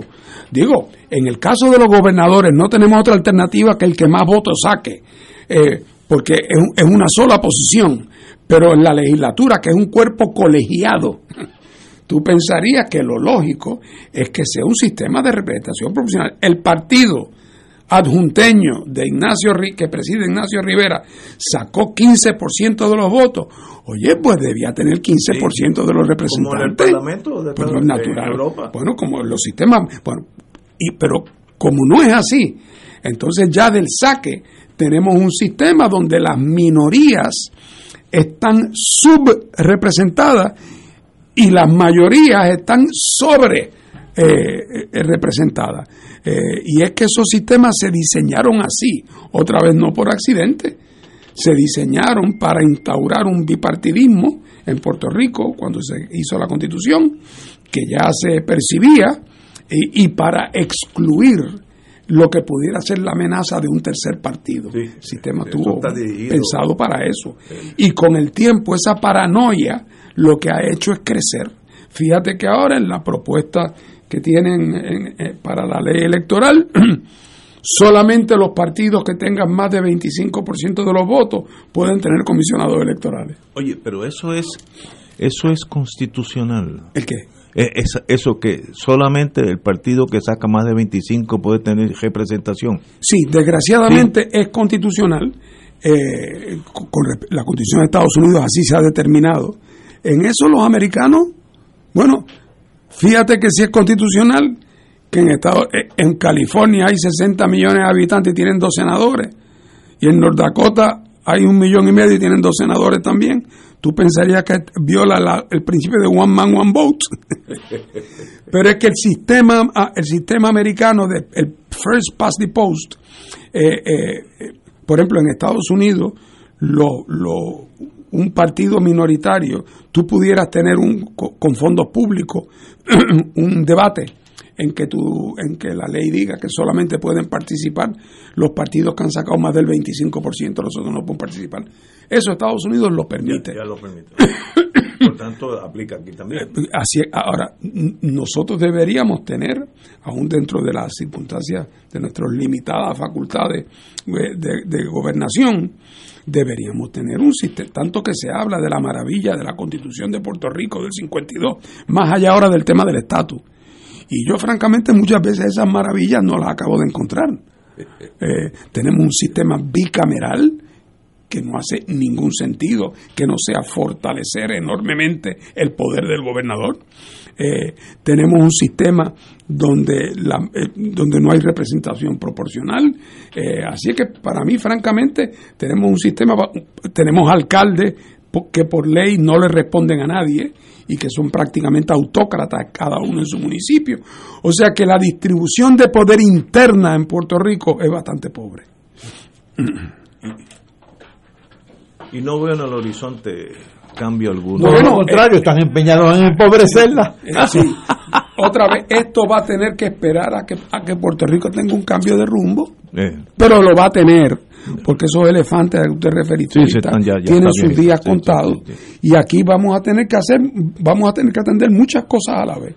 Vamos a tener que atender, naturalmente, el tema de la condición colonial y resolverlo. El tema del ordenamiento estructural político interno de Puerto Rico, ponerlo al día, modernizarlo, democratizarlo. Y entonces también meterle mano al problema de la gerencia pública. Tenemos que reconstituir el Estado como un agente que funcione a favor del interés público. El otro día yo, con este tema de la sequía, yo trataba de hacer recuerdo cuándo fue que yo primero oí que en Puerto Rico 60% del agua que se potabilizaba o se perdía o se la robaban. Sí, eso lo dijeron la semana Y eso yo primero lo escuché a principios de la década del 90. Y recuerdo haber escuchado entonces a Carl Soderberg, que entonces dirigía la EPA en Puerto Rico, decir que lo que se consideraba aceptable, aceptable, no bueno, pero aceptable, eran pérdidas de 17%. Nosotros tenemos 60%, que quiere decir que más de la mitad del agua, no que tenemos en el embalse, de la, de la que purificamos, que no, no la podemos tomar, se pierde por los salideros. Bueno, pues eso quiere decir que si nosotros tuviéramos un, eh, una pérdida, la razonable esa de 15 o 17%, pues eso sería como tener dos embalses más en Puerto Rico. Eh, y entonces uno dice, venga, ¿y quién ha administrado por los últimos 30 años eso? ¿Cómo es posible que, que hoy tengamos la misma pérdida? O sea, la gerencia, la, la, gerencia de lo público en Puerto Rico, lo hemos hablado mil veces, está en un nivel tan bajo que el Estado eh, se ha vuelto una especie de impedimento, como un muerto, como un peso muerto que no es capaz de hacer nada, no es capaz de acometer ninguna gran iniciativa pública. Eh, y la restauración del Estado eh, a convertirlo en un agente para el bien social es una de las grandes tareas de la próxima generación. Wow yo estoy de acuerdo. Y, si uno duda de lo que acabas de decir, sin conexión alguno, vaya a Sesco, ahí en Carolina, con algún problema. Y usted va a ver la muralla de China, es un llame al lado. Es una cosa tan. Bueno, la última vez que yo fui hace dos o tres años, así que no, no puedo decir si eso está así hoy. Yo llegué a las siete y media, yo soy mañanero, y allá habían mil personas ya sentado todos con una cara de machete, unos comentarios que mejores. Así, yo lo viví, estuve allí, hice dos o tres preguntas, me dijeron, no, eso no es hoy, eso tiene que ser mañana. Pues vine mañana, entonces ya llegué a las seis y media, ¿no? Y había 500 personas. O sea, es, ¿qué, ¿sabe? Ahí uno se da cuenta que algo está mal. Cuando voy a ver a mi hija en New Hampshire, renueva la licencia en la computadora de ella hace todo, se toma la foto ella misma y le llega la licencia por correo. ¿Y por qué no nos copiamos? Ese, eso no es gran cosa. Oye, y, le sale más barato a New Hampshire hacerlo así, además. Ahora. Y los nervios de la pobre señora que está allí esperando 12 horas. Piensa que se nos pierde más del 60% del agua tratada de acueducto. La, tenemos una red de salideros, pero ¿sabes qué es grave también? Que yo lo he hecho mucho la analogía que el sistema contributivo de Puerto Rico, en este caso por diseño expreso del gobierno, es una especie de salidero. Tiene tantos salideros. Bueno, el propio Departamento de Hacienda ha hecho los, los estudios y las excepciones le cuestan más de 20 mil millones de dólares, que equivalen a más del 20% del Producto Interno Bruto y es casi duplican al, al, al impuesto del al, al presupuesto del Fondo General. Y eso según algunas investigaciones del Centro de Periodismo Investigativo y de espacios este, abiertos, han señalado que esos veintipico mil millones que no se recaudan al año son solamente una fracción del universo. Es mucho más que eso, que está subestimado. En el caso de Puerto Rico, es el 20% del, del Producto Interno Bruto que se considera un costo o un gasto tributario porque no se, no se recauda debido a las exenciones. El promedio mundial es un 8%. Nuevamente, ni en el agua ni en las contribuciones estamos en buen estado. Pues ¿cómo van a estar los municipios solventes? ¿Cómo va, ¿Cómo va a estar el gobierno solvente? Imposible, porque por diseño se han tornado insolventes. ¿Y cómo el pueblo, que en ese caso soy yo, rompe esa, ese círculo vicioso que no tiene fin. Si nos quedamos hablando entre nosotros y eh, caminando eh, suave por la vida, de aquí a 20 años las cosas están bueno eh, subirá las, el salidero entonces estará en 65 pero Fernando te lo dijo ahorita. mira Ignacio nada cambia hasta que cambia mientras tengas al Partido Popular y al Partido y al Partido Nuevo Progresista gobernando no únicamente nada cambia sino que se pone peor como se ha puesto peor durante los últimos 30 años. Pues qué hay que cambiar yo veo... Hay que empezar por cambiar a los partidos gobernantes. Bueno, esos dos elefantes, si no si no tienen nuevas ideas, mueren ya mismo. Están, moribundos ya. Y yo no, yo no quiero aparecer como un iluso romántico. no hay, yo he leído los diez mandamientos con cuidado. En ninguno de ellos dice que si la gente que yo quiero que gobierne, gobierna, van a resolver todos los problemas de Puerto Rico. En los 10 no está. Eso no está. Eh, eh, muy bien. Siempre hay un chance porque que la cosa no, no salga como de bien. A mí me gustaría que saliera ahora. De lo que no tengo la más mínima duda es de que si seguimos con los elefantes, vamos cuesta abajo como Gardel, como hemos ido.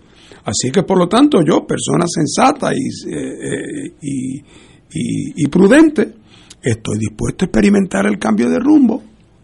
¿Por qué? Porque es que, porque es que sé que por donde vamos, vamos, vamos camino al matadero, si lo sé, y lo hemos visto, lo podemos constatar, bueno, pues vamos a cambiar eso. Ah, que resulta que después lo que yo propongo no funciona y que, y que Juan Dalmau es gobernador y después resulta que Juan no sirve para nada, pues, pues no votaremos más por Juan, nos cogió de bobo a todos.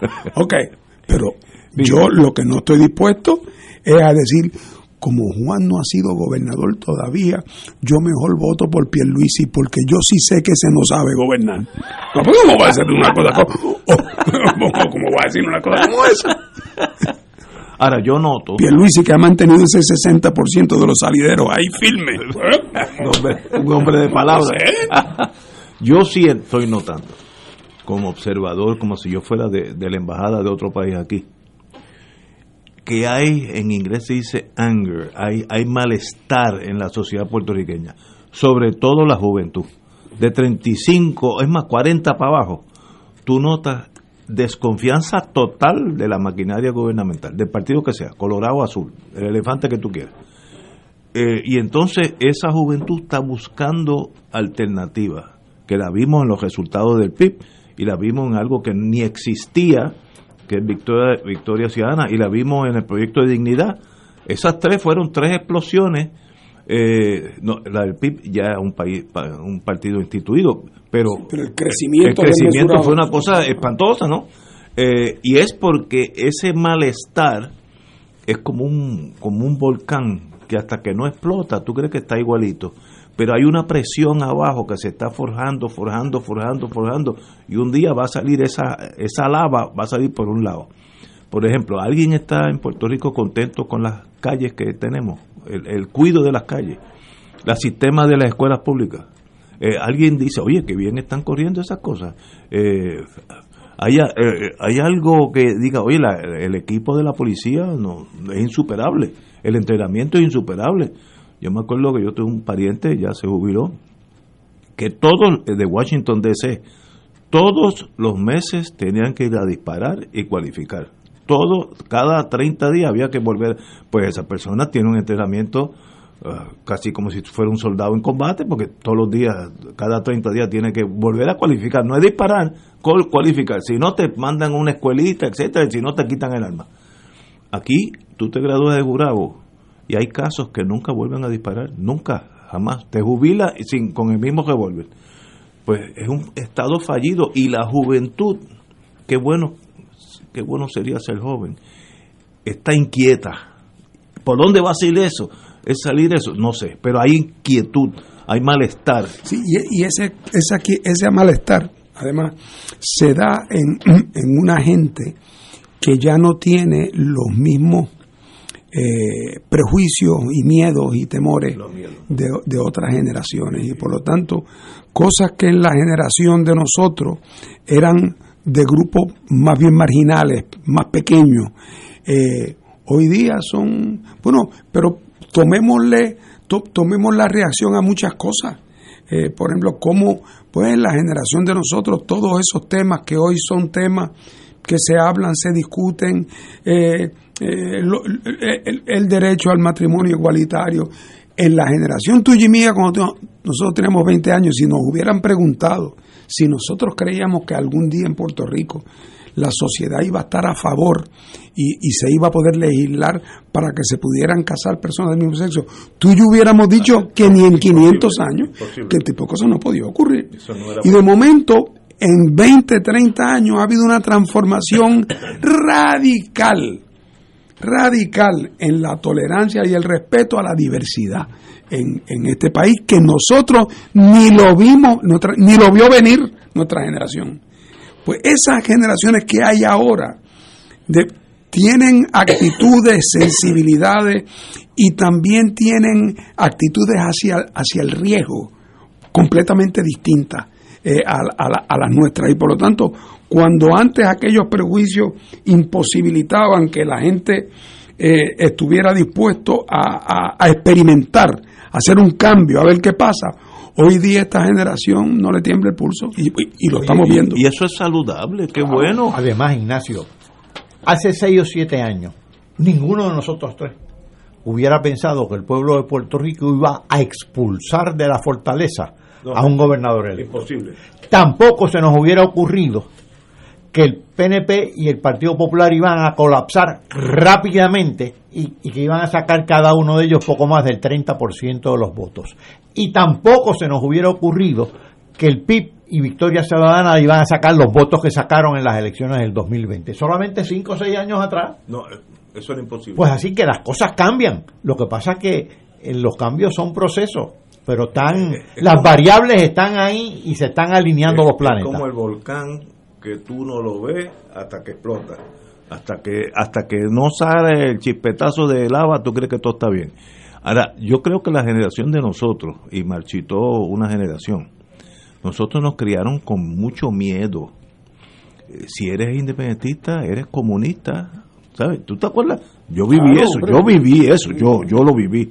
Eh, yo me acuerdo de una señora, yo era un niño, en adulta que vino de Ponce, algo del municipio, algo así, y, gritaba una señora grande, vestida de blanca, gigantesca ella, además que yo era bien chiquito, eh, que decía, si los americanos nos moremos de hambre, y yo no sabía que eran los americanos, yo era un niño, y le, tuve que explicar a mi mamá, y entonces ella me dijo, oh, y este es del partido, este, era, era, una, era la avanzada de Muñoz Marín que iba para Junta, hace, bueno, los 40, imagínate y yo, esos miedos ya pasaron. La juventud, yo tengo unos vecinos que se han mudado a mi condominio en los años, hace uno o dos años, y tú le ves que no hay esa fijación con el comunismo, ni no, no, es algo irrelevante en su vida, y entonces hay un como una separación emocional de los chismos políticos de nosotros entre nosotros mismos, los colorados contra los azules, azules, eh, ellos no, no, cuando se reúnen con uno, no, ese no es un tema. Y eso es muy saludable, qué bueno. Fíjate, además, nosotros no vivimos aislados en el planeta. Eh, y estos fenómenos de desgaste de sistemas tradicionales que se van desacreditando con el curso del tiempo, lo estamos viendo en otros lugares del mundo. ¿Quién hubiera pensado que en Colombia, que tiene elecciones eh, de segunda ronda el próximo domingo, que Gustavo Petro, que fue de la guerrilla del M-19, pues este, este, está en cabeza a cabeza. Oye, cabeza a cabeza contra un representante de los partidos tradicionales. No, los partidos tradicionales se hundieron y quien está es un señor un poco extraño, eh, un, señor medio populista, eh, que tiene poco tiempo en la política, eh, que es un hombre muy poco convencional. Bueno, a lo que voy, que gane quien gane de los dos, y yo espero que gane Petro. Gane eso va a significar un vuelco dramático en las actitudes de la opinión pública de los 40 o 50 millones de colombianos que hay en Chile. la concertación aquella que sustituyó a Pinochet, donde estaban los socialistas, los demócratas cristianos, los... bueno, pues resultó que con el tiempo tanto pasó hasta que también la juventud empezó a percibirlos como totalmente inefectivos para transformar los remanentes del régimen pinochetista.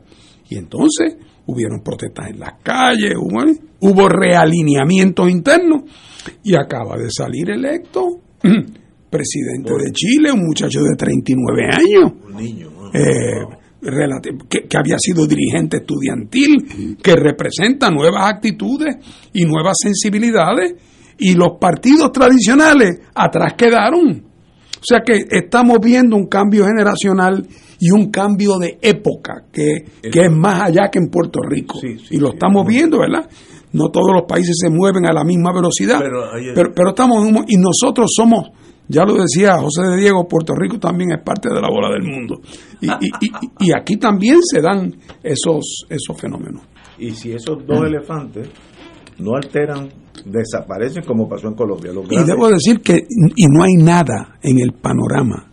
O sea, uno pensaría, por ejemplo, lo que tú, lo que tú comentabas ahorita, de que el PNP y el Partido Popular jamás permitirán que en una elección de medio término, porque un alcalde lo meten preso, participen todos los partidos.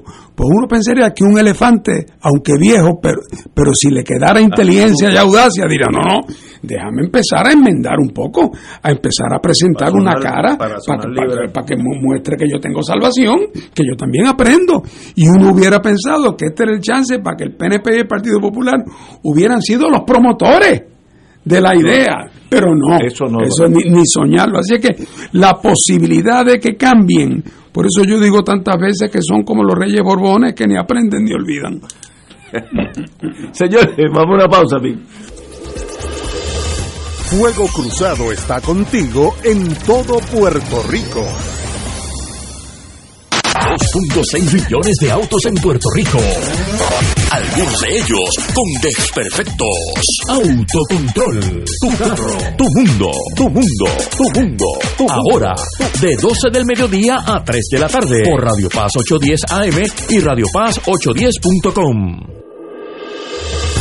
Fuego Cruzado, el programa de más credibilidad en la radio puertorriqueña, es ahora la tribuna abierta de análisis noticioso, con diversas perspectivas que exploran el trasfondo de lo que acontece a diario y cómo nos afecta. Escucha Ignacio Rivera y sus panelistas invitados de lunes a viernes en Fuego Cruzado en transmisión diferida a las 10 de la noche por Oro 92.5 FM. El Consejo de Acción Social Arquidiocesano Casa presenta su programa radial Casa de Todos, difundiendo el mensaje de la doctrina social de la Iglesia cada martes a las 11 de la mañana por aquí por Radio Paz 810 AM. Conoce este instrumento que utiliza los valores y principios del Evangelio para analizar nuestra actualidad social. Velamos por la dignidad del ser humano Casa de Todos, martes a las 11 de la mañana, por aquí, por Radio Paz 810 AM. Todos los jueves Radio Paz y la Administración del Seguro Social te ofrecen un espacio informativo para orientarte y aclarar todas tus dudas sobre los derechos, requisitos y obligaciones para poder disfrutar de sus beneficios. Plantea tus preguntas por el 787-349-82 y conoce antes que nadie los detalles concernientes a cambios y nuevas regulaciones escuchando todo sobre Seguro Social con Víctor Rodríguez, los jueves a las 11 de la mañana por Radio Paz, 810 AM. Radio Paz te ofrece el mejor motivo para levantarte temprano y disfrutar el comienzo de un nuevo día de lunes a viernes con Enrique Liboy y Radio Paz en la mañana. La dosis perfecta de noticias, deportes y éxitos musicales de todos los tiempos, humor y curiosidades, calendario de actividades y tus peticiones musicales por el 787-300-4982. Conéctate con el 810 AM de lunes a viernes con Enrique Liboy y Radio Paz en la mañana. Escucha, tu dinero seguro, temas legales, financieros, entrevistas, invitados y mucho más. Todos los miércoles a las 4 y 30. Tu dinero seguro.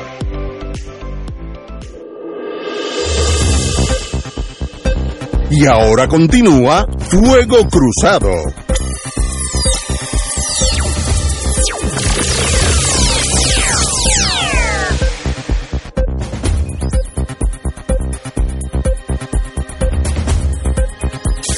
Amigos y amigas, este fin de semana eh, hubo el homenaje, eh, el desfile puertorriqueño en Nueva York después de la pandemia y todo lo que ha sucedido. Lo vi lleno de vida, lleno de juventud, puertorriqueños y puertorriqueñas empezando a vivir, algunos ya maduritos, pero qué bueno. Y se dedicó al secretario de Educación Federal, Miguel Cardona, que es de extracción puertorriqueña, aunque él nació en Massachusetts. Eh, ¿Cómo tú ves eso desde el punto de vista sociológico, político, como, tú quieras? ¿Cuál es tu análisis de la... Eh, lo, contrasto porque yo estuve envuelto en el mundo italiano un ratito en mi vida y los italianos el día de Cristóforo Colombo marchan, no hay la misma pasión y las banderas son americanas. Fíjate, totalmente diferente a nosotros, totalmente diferente. Fíjate que hay Mexican Americans, hay Italian Americans, hay Cuban Americans. ¿Tú has oído de Puerto Rican Americans? No, nunca, la primera vez que lo oído. lo que son las ironías, las ironías de la historia. Tradicionalmente los grupos que han emigrado a Estados Unidos la emigración como era de un país a otro suponía el rompimiento de ciertos bienes. Era para siempre. Tú te estabas yendo. Es verdad que siempre hubo históricamente quienes volvían, pero, para la dinámica. Era... Además, reflejaba la voluntad de, querer unirse a ese gran experimento de melting pot, porque venían en muchos casos huyendo de una opresión muy concreta. Grupos que eran, por ejemplo, grupos étnicos minoritarios, los judíos de todo el este de Europa, por ejemplo, que venían. Y entonces, cuando esa gente llega a Estados Unidos, el afán, el, el, la dinámica era una de integrarse lo más rápido posible. Ser americano. Lo más rápido posible, pensando que además sí le facilitaban la vida a los hijos no querían que los hijos permanecieran en una especie de gueto y por lo tanto querían que no, el hijo no, no hable polaco aquí, aquí habla inglés, ah, con la abuelita quizás polaco, pero inglés. O sea, ¿por qué? Porque el afán era integrarse como una cuestión de sobrevivencia, porque para todos esos grupos la historia, no todo tiempo pasado fue mejor. La integración para muchos de esos grupos, aún siendo blancos, fue complicada. En Boston era famoso eh, y, a cada rato, cuando llegó la inmigración irlandesa, aquellos rótulos que decían Irish need not apply. Si usted es irlandés, ni siquiera solicite el empleo. O sea que todos encontraron al principio sus complicaciones. Pero como venían con ese ánimo del, del migrante, venían a transferir su lealtad, su vida, su futuro, a dejar atrás el pasado. Los puertorriqueños paradójicamente e irónicamente, nunca fueron Estados Unidos, en términos generales, con la mentalidad de el emigrante. Primero, porque no había cambio en su condición jurídica. Sí, cogió un avión. No había cambio, tú no tenías que cambiarle pasaporte ni solicitar nada. Eh, y, y, por lo tanto, esta idea de que tengo que ver ahora cómo me integro y consigo la nacionalidad americana, no lo tenía que hacer porque técnicamente hablando ya lo era. Así es que no, no, no se te sentía que tenía que integrarte para de alguna manera lograr igualdad de derechos con los de allá, porque ya lo tenía. Correcto. Entonces, a la misma vez, y eso hay una coincidencia ahí también tecnológica, esta es una emigración que ocurre en grande cuando ya el avión existe. el avión ida y vuelta y por lo tanto la abuela está aquí en adjunta y la tía y, la, hermana puedo visitar. Y, los veranos mandan los nenes para que conozcan a los primos ese fenómeno y además aún el que está en Nueva York y no venía a Puerto Rico como la concentración de puertorriqueños a partir de Nueva York que fue la práctica totalidad hasta la década de fines de la década de los 70 eh, pues entonces esa concentración ayudaba y si tú vivías en Nueva York y eras del millón de puertorriqueños del Bronx, oye, ¿de quién tú te ibas a enamorar? De una de las nenas que vivía en la cuadra. Y en la cuadra, 98% eran puertorriqueños. Así es que el chance de que tu matrimonio fuera con una puertorriqueña era muy alto, como después pasó con los cubanos en Miami. Que la densidad hacía que la. Que, que, que porque si te vas solito para Iowa, te vas a acabar enamorando pues de una de las que está en tu escuela, ninguna de las cuales es puertorriqueña, porque allí tú eres el único. Pero no así en el Bronx, no así en, el barrio. Entonces, e, eso entonces permitió que la... Ah, entonces, frente al sentimiento de rechazo social o racial, lo hacía más. Viene entonces la actitud defensiva. ¿Cuál es la actitud defensiva? el fortalecer la identidad. Y como puedes fortalecer la identidad sin que te cueste legalmente, porque ya tú tienes los mismos derechos que el americano blanco que vive al lado tuyo. Entonces, eso hizo que la comunidad puertorriqueña en Estados Unidos mantuviera y fortaleciera de una manera muy dramática su sentido de identidad nacional. Eh, que ya en Puerto Rico era muy fuerte y lo llevaron y aún allá se fortaleció todavía más. Eso que tú señalas, pasa lo mismo con cuando en México son las celebraciones en Estados Unidos del famoso 5 de mayo. Todo, California, eso es son mexicanos y hay unos hay unos temas mexicanos, pero no es una marcha de afirmación. No, es el in your face yo soy boricua para que tú lo sepas. eso, es un desafío. Es un desafío. Estoy aquí en Quinta Avenida, se tuvieron que ir de aquí, yo soy boricua para que tú lo sepas. El mexicano no grita en Los Ángeles, yo soy mexicano para que tú lo sepas. Así que ese, ese fenómeno, yo he estado en una de las paradas que fui a Nueva York, que coincidí, y es impresionante claro, con, con, con, todo el revolú y el lío y, la, y, y el desorden y la gritería y la desorganización, pero dentro de todo eso hay un sentido de afirmación de identidad sencillamente brutal, brutal.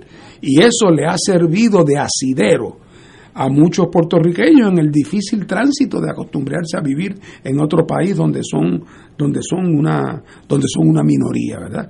Eh, y, y, creo que es una, una señal, ya te digo, de la fortaleza de nuestra, de nuestra nacionalidad y, de nuestra identidad nacional. Y eso, además, sirve muy convenientemente para los que somos independentistas porque es el recordatorio permanente a los americanos de que esto es un grupo que rehúsa integrarse Claro, hay de todo, hombre, depende del sitio y del lugar y de la manera, pero donde hay grandes concentraciones, ese sentido de identidad es muy poderoso.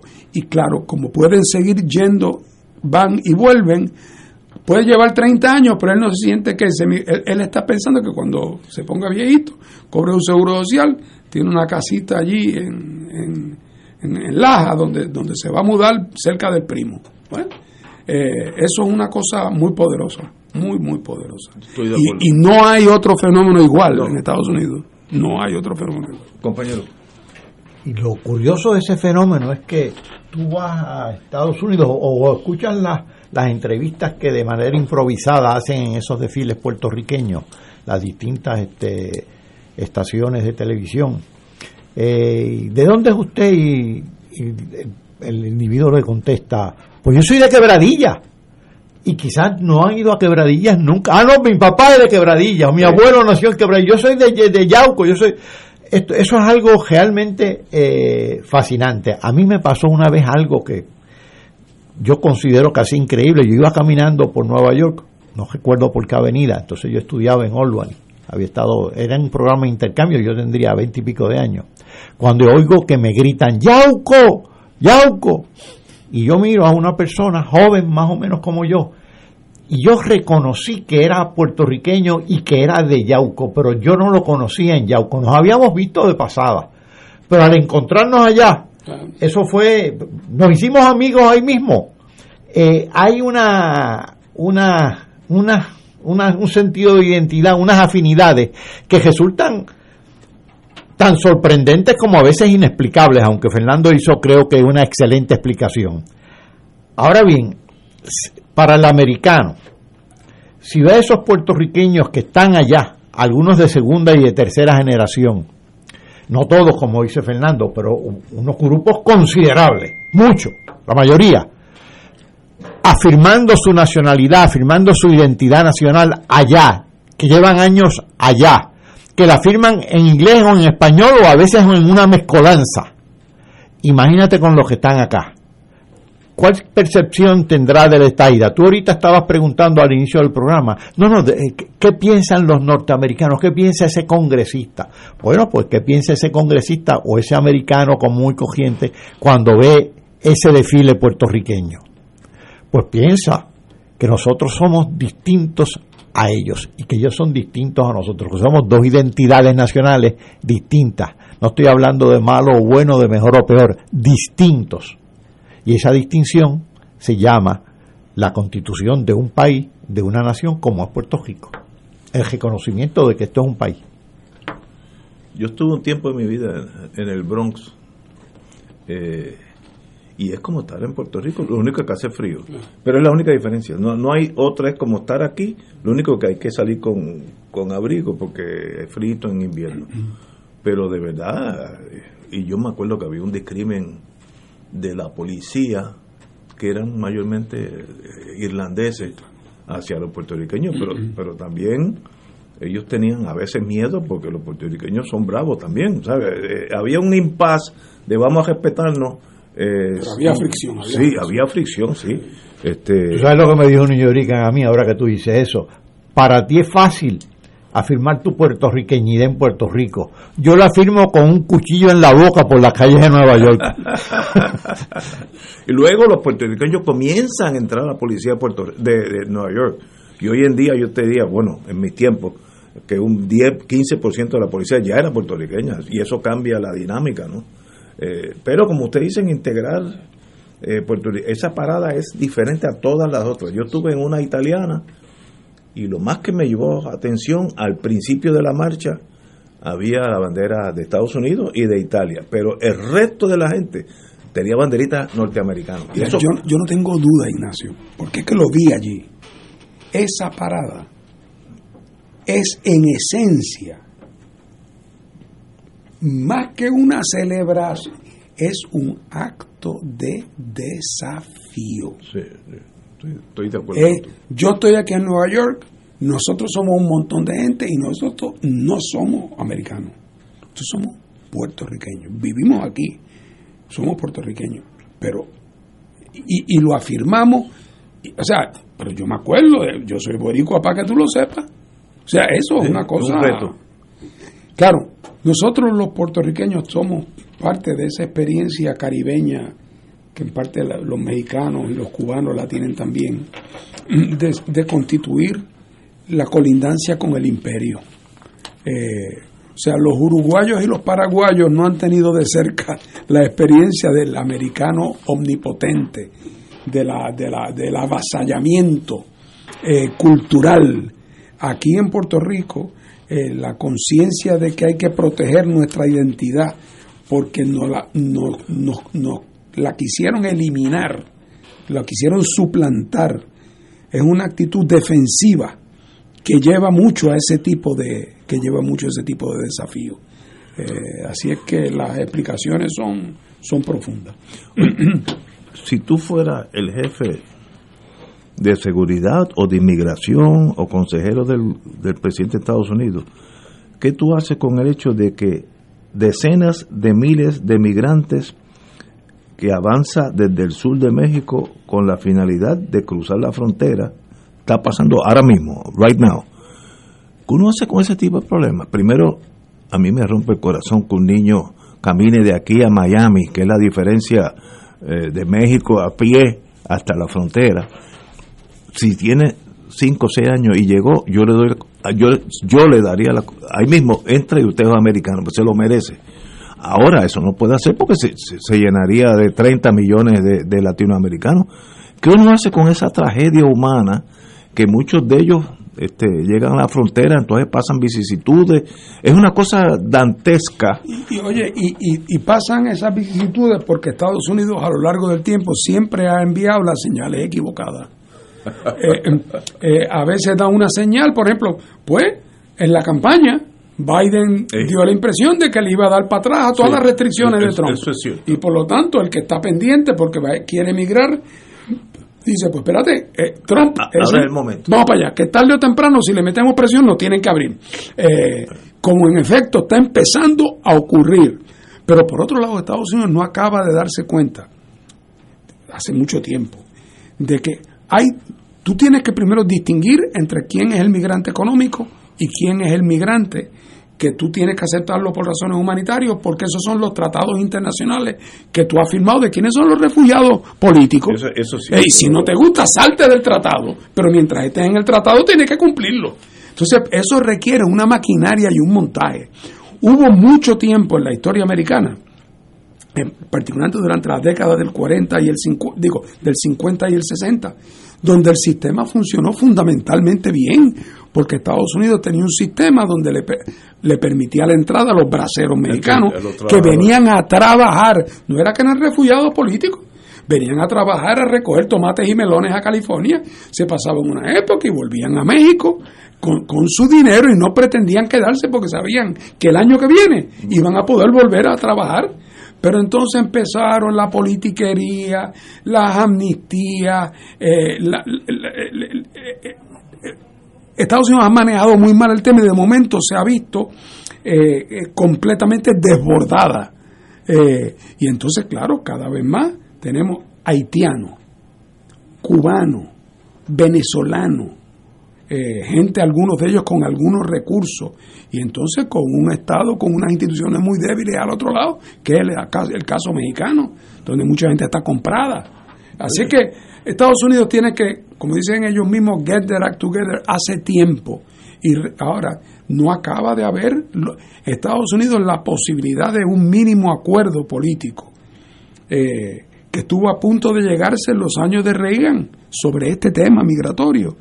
Pero eh, la tentación de jugar políticamente y ahora los republicanos metiendo miedo que esto es parte de la conspiración de los demócratas para llenar Estados Unidos de, gente comunista, socialista, para que los demócratas ganen. y Estados Unidos como que se le ha desbocado el caballo, han perdido puntos. Es un problema y, además de eso hay un toque de humanidad. Hombre, porque, ¿sabes? Que alguien se muera allí en esa frontera para mí sería fatal. Señores, we have to go hablar de idioma de, de, los Estados Unidos de vez en cuando. Para que no se te olvide. Sí, para que no se me olvide. Señores, hasta mañana martes.